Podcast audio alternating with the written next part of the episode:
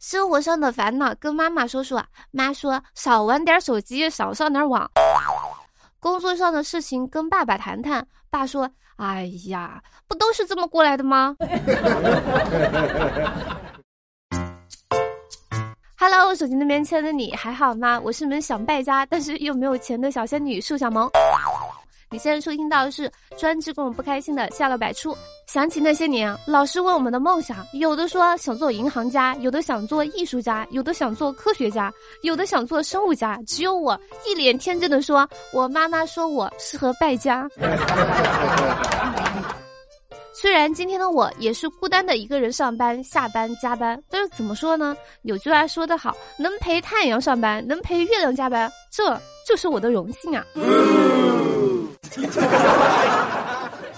成年人呢是很少叛逆的，因为闯祸了要自己承担。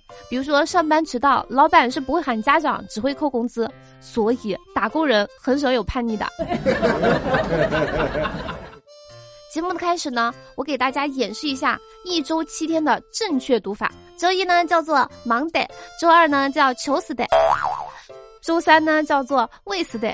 周四呢叫做寿司的，周五呢叫做福来的，周六呢叫做洒脱的，周日叫做伤的。我手机那边签的你加油啊！今天已经是求死的了，那么距离福来的就只有三天的时间了。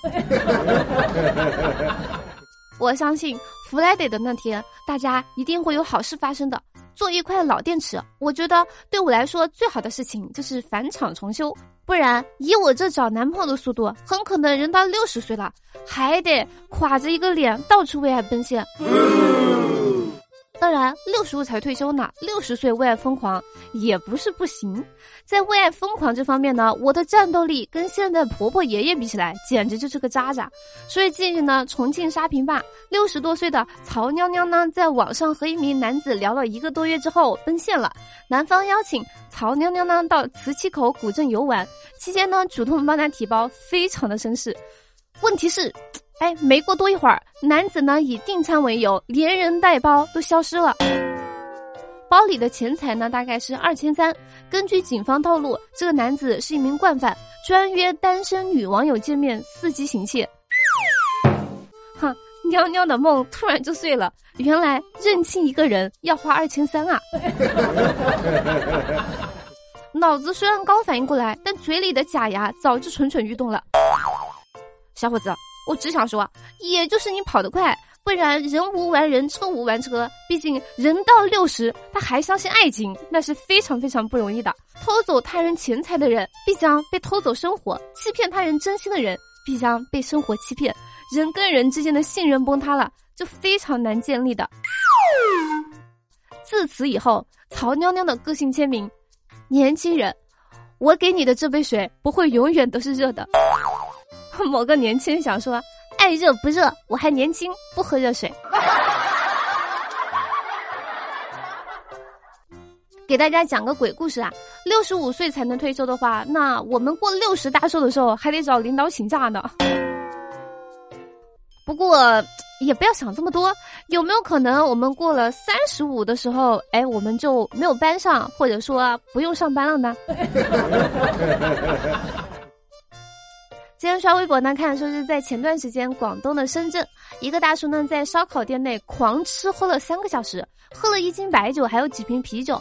等他吃好喝好，还将剩下的菜打了包，要付钱的时候呢，才说没有钱。面对店老板的气愤和质问，他还风轻云淡的表示，做生意和气生财，不要指手画脚的那么凶。对于大叔吃霸王餐的行为呢，店主也表示非常的无奈，称其呢是惯犯，周围不少商家都被坑过。真的，这个大叔竟然没有被挨揍。看电视剧里面，古代人吃霸王餐都是要被揍一顿的。这店主的脾气也真的是太好了。老板想说，你说什么和气生财？你都不给钱了，怎么生财啊？只能说水至清则无鱼，人至贱则无敌。人家开店呢是来赚钱的，又不是出来精准扶贫的。这个大叔还真的是理不直气也壮的代表啊！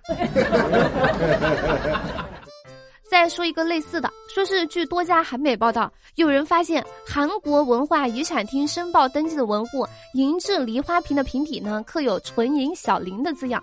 经过调查发现，这个梨花瓶呢，其实是由日本东京著名的工艺商店小林钟表坊设计打造的。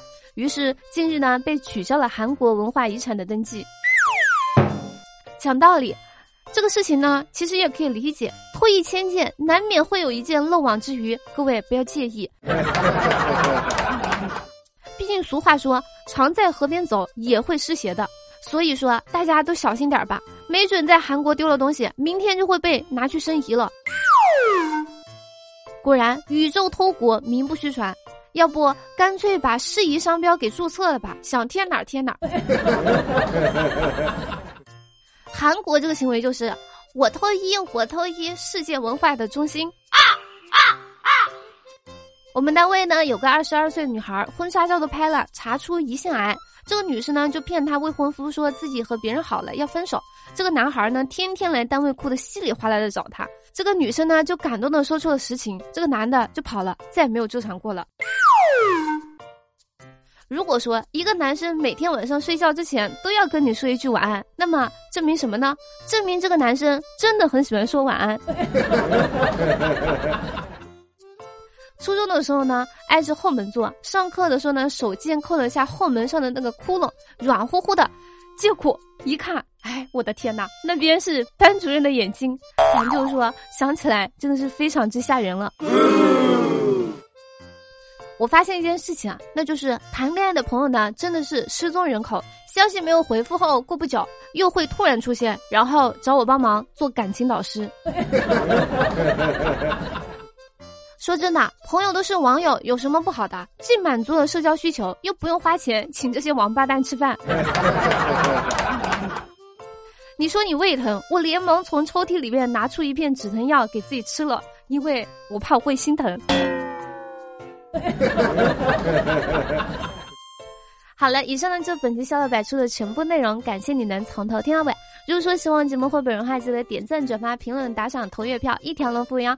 好了，等宝宝哔哔完了，我们下期节目不见不散，拜了个拜。